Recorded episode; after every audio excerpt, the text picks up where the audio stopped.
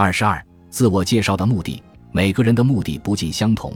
我在这里将自我介绍的目的定义如下：自我介绍的目的是希望他人对自己产生兴趣，简言之，就是让听众的行动符合自己的期待。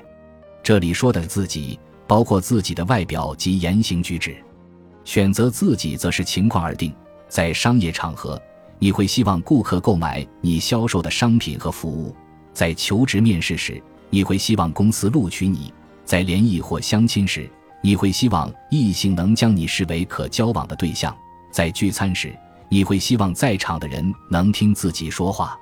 自我介绍结束后，什么算得上是理想反应？在此之前，我想告诉各位，根据目标的不同，自我介绍的内容也不一样。例如，参加相亲的人中有一位三十岁的男性，任职于日本证券交易所第一市场部，年薪七百万日元。他的目标是寻找一位能讨论足球、一起看球赛的人。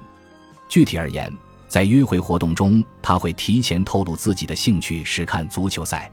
即使是对足球完全没兴趣的人，听到他在自我介绍中提到的足球的魅力，可能也会产生兴趣而向他询问。从而展开交流，希望吸引到能一起讨论足球、一起看球赛的人。如果有人将此目的运用于工作面试的场合，会怎么样呢？或许你会想，没有人会抱着这个目的前往工作面试。但我只不过是举个例子而已，请让我继续说下去。在工作面试中，希望获得企业的青睐是目的。当然，你需要传递的信息是自己对企业能有什么贡献。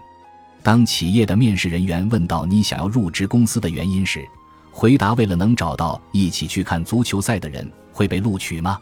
绝对不会。因此，我们必须根据场合的不同思考自己的目的。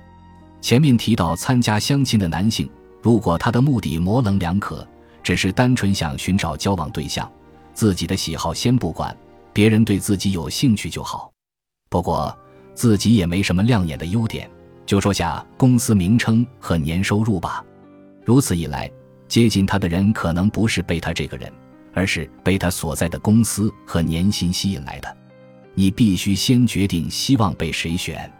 自我介绍不同，吸引来的人也会不同。自我介绍时，为了不让对方产生困惑，找出一定要表达的事。只要能传递一个信息，就算充分达到目的。本集播放完毕，感谢您的收听，喜欢请订阅加关注，主页有更多精彩内容。